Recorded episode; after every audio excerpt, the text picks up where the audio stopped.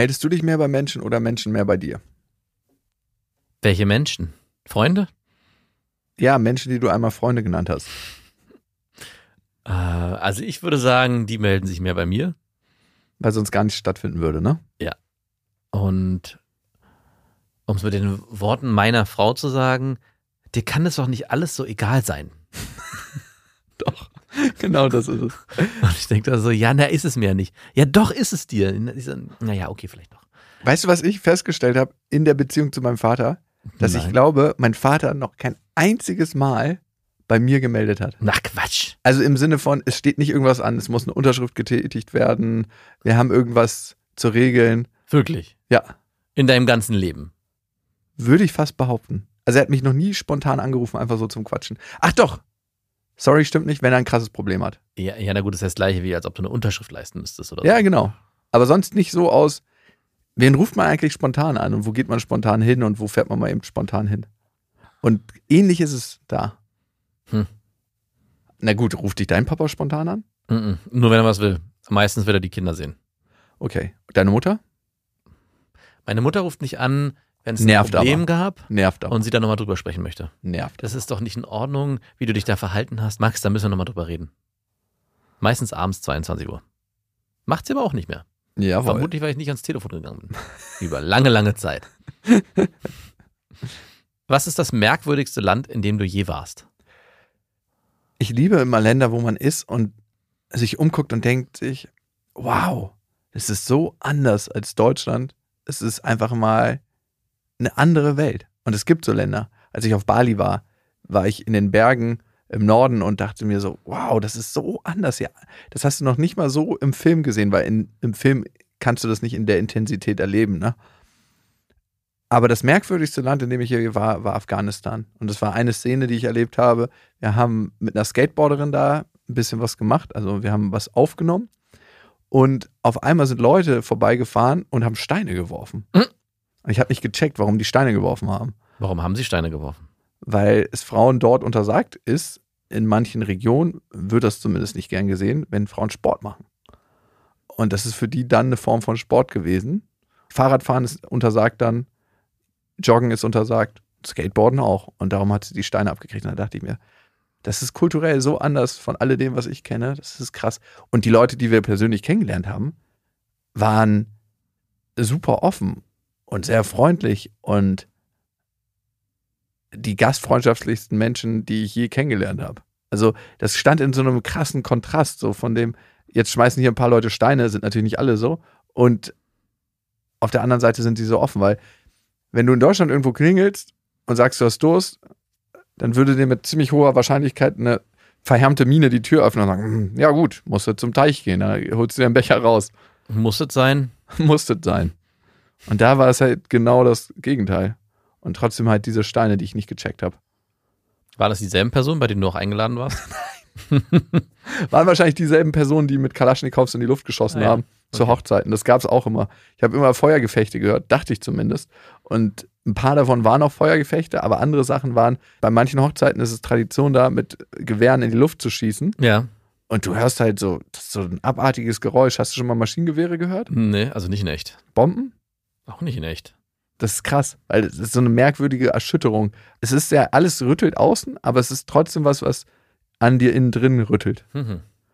Und Maschinengewehre zu hören ist auch ein ganz unangenehmes Gefühl, besonders wenn die Schüsse näher kommen. Ich habe nur von meinem Handwerker, der unsere Autos repariert, die Nummer und in seinem WhatsApp-Status hat während der Hochzeit der Vater von ihm, der auch in der Werkstatt arbeitet, mit einer Kalaschnikow irgendwo in einem dieser Länder, die du gerade beschrieben hast, in die Luft geschossen. Und ich dachte, okay, andere Traditionen. It's tradition. Die nächste Frage passt ganz gut, weil in Afghanistan konnte ich abends recht schlecht einschlafen. Was hilft dir beim Einschlafen, wenn du Schwierigkeiten dabei hast? Also ich habe keine Schwierigkeiten beim Einschlafen. Wenn du hättest? Und es ist so lange her, dass ich mich nicht mehr daran erinnere. Das Einzige, was ich gemacht habe, wenn ich nicht einschlafen kann, ist wieder aufstehen und die Sachen machen, die ich am Tag mache. Dies hilft dir dann schlagartig müde. Ich hoffe, zu dass ich dann so müde werde nach ein, zwei Stunden, dass ich dann wieder einschlafe. Aber ich habe wirklich überhaupt gar keine Probleme einzuschlafen. Das ist wirklich erschreckend. Ich lege mich hin und schlafe ein. Es ist eher andersrum. Auch tagsüber, wenn wir im Wohnzimmer am Du Wochenende, Faultier. wenn ich da auf der Couch liege und die Kinder rum, um mich herumspielen, das ist krass laut, dann wundert sich meine Frau, wie es sein kann, dass ich schon wieder eingeschlafen bin. Aber Du dieses musst mit so einem Stock dich so Ja, nachpieken. ist, ja, ist wirklich. Und wenn ich abends ins Bett gehe, lege ich mich hin und schlafe ein. Also ich habe da leider keine Antwort drauf. Du? Ein langweiliges Hörbuch hören oder Mhm. einen langweiligen Podcast. Dick Dieber könnte dabei helfen. Und oder Sport gemacht haben am Tag. Also körperliche Auslastung ist sehr, sehr wichtig. Immer zur gleichen Uhrzeit ins Bett gehen Mhm. und onanieren. Ach ja, okay. Ja, tu mal nicht so, als ob dir das gerade erst eingefallen Nee, onanieren wäre auch eins, was man machen kann. Ja. Wird auch gerne verschrieben. Welche Sachen werden einem in der Schule selten beigebracht, sind aber trotzdem extrem nützlich? Hm. Verhandlungen in Geschäften Bei wird einem selten beigebracht. Ja, wer, wer hat dir das beigebracht? Mein Vater, Mhm.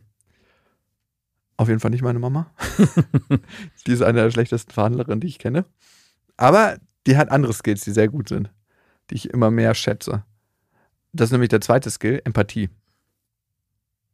Empathie wird einem sehr selten in, Schul in der Schule beigebracht, weil eigentlich ein Konkurrenzverhältnis geschaffen wird. Ne? Mhm.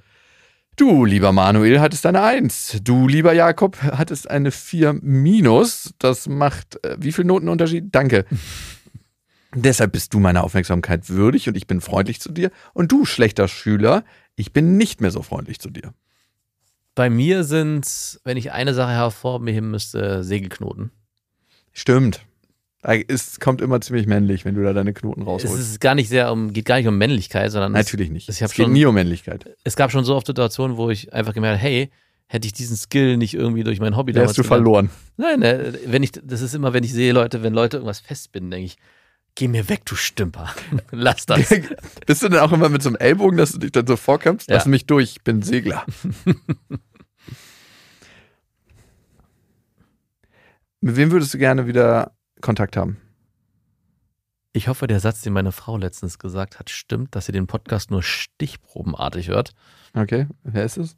Ähm, Ich weiß es. Meine erste, Große Liebe. ja, oder meine erste Freundin, meine erste Beziehung, obwohl die ist ja tot, also die zweite.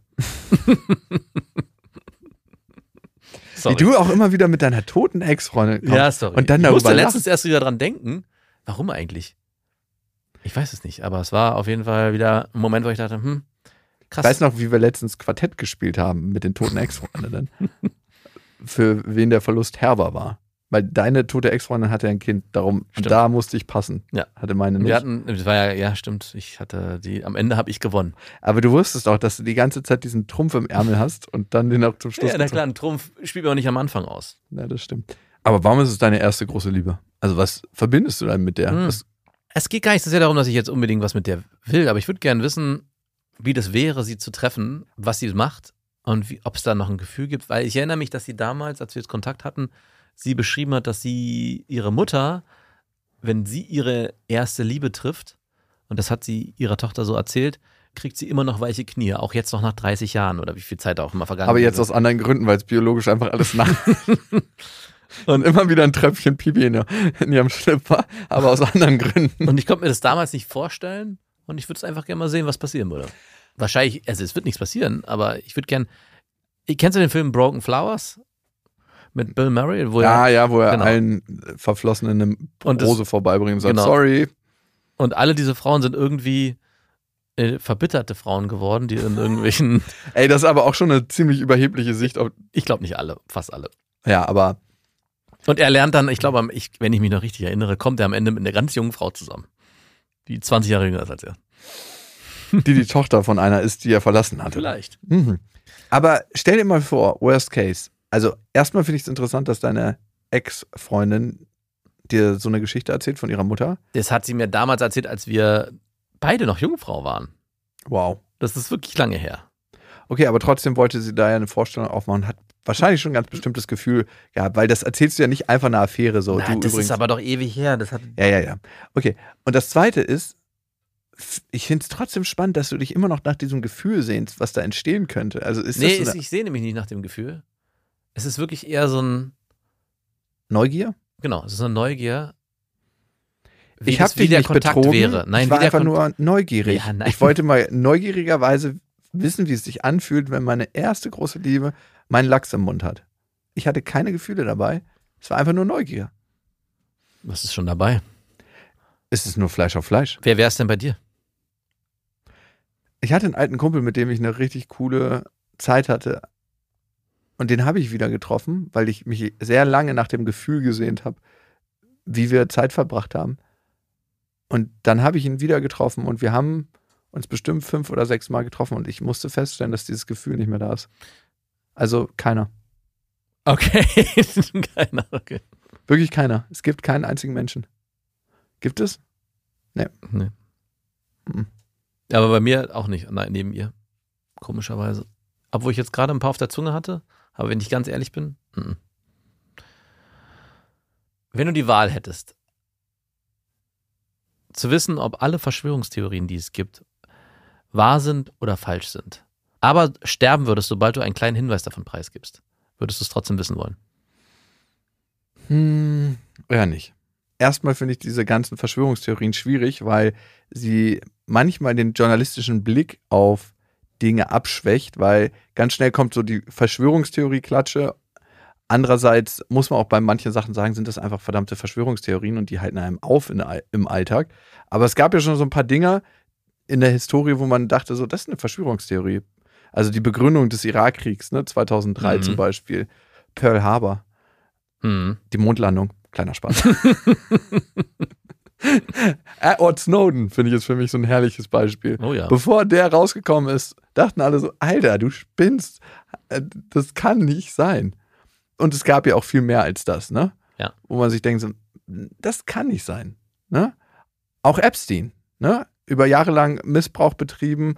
Alle haben gesagt, nee, das kann nicht sein, das ist so ein edler Typ, das ist so ein Multimilliardär der verkehrt in den besten Kreisen, das kann nicht sein. Und dann kam die verdammte Netflix-Doku und alle so, ja, haben doch alle schon gewusst. Mhm. Also es gibt natürlich Theorien, die erst als Verschwörung gehandelt werden und dann sich aufklären. Und das ist wichtig, da einen scharfen Blick zu behalten. Aber trotzdem würde ich nicht bei allen wissen wollen, ob sie wahr oder nicht wahr sind, weil ich glaube tatsächlich, dass du dann nicht mehr lebensfähig bist. Es gibt so viel Bosheit in unserer Welt, es gibt aber auch so viel Gutes. Und die Frage ist, womit willst du dich beschäftigen, ohne vor dem anderen die Augen zu verschließen? Es sei denn, die sind alle nicht wahr. Also diese, also ich rede jetzt auch von so richtig krassen, die sowieso völlig daneben Nenn mir mal eine. Dass die Queen eigentlich eine Echse ist. aber was würde ich dann machen, wenn ich es wissen würde und nicht. Stell dir mal vor, du wüsstest es und es wäre wahr und du dürftest es niemandem sagen. Das wäre auf jeden Fall das krassere Schicksal. Ich glaube, ich würde mich auch dann dagegen entscheiden. Ja, vor allem macht es dein Leben lebenswerter, ne? Das ist die große Frage. Nein. Überhaupt nicht. Ich habe manchmal das Gefühl, dass Menschen, die sich zu stark mit Verschwörungstheorien beschäftigen, sich eigentlich von ihren eigenen Themen ablenken, weil du musst dich ja nicht so viel mit dir selber beschäftigen, sondern es ist immer so, ja, die ganze Welt ist so ungerecht und alles ist so schlimm. Die tun meistens gar nicht so viel politisch, sondern die sind halt in diesen Theorien verhaftet, beschäftigen sich damit, tauchen ab, tauchen irgendwann wieder auf und merken, wie schlimm diese Welt eigentlich ist. Es ist die Seite, auf die du guckst. Es gibt krass viel Scheiße auf dieser Welt. Aber es gibt auch so viel Schönes. Und die Frage ist, was willst du dir angucken? Hm, ein Bewusstsein für alles haben, aber sich vor allem auf die schönen Dinge des Lebens fokussieren.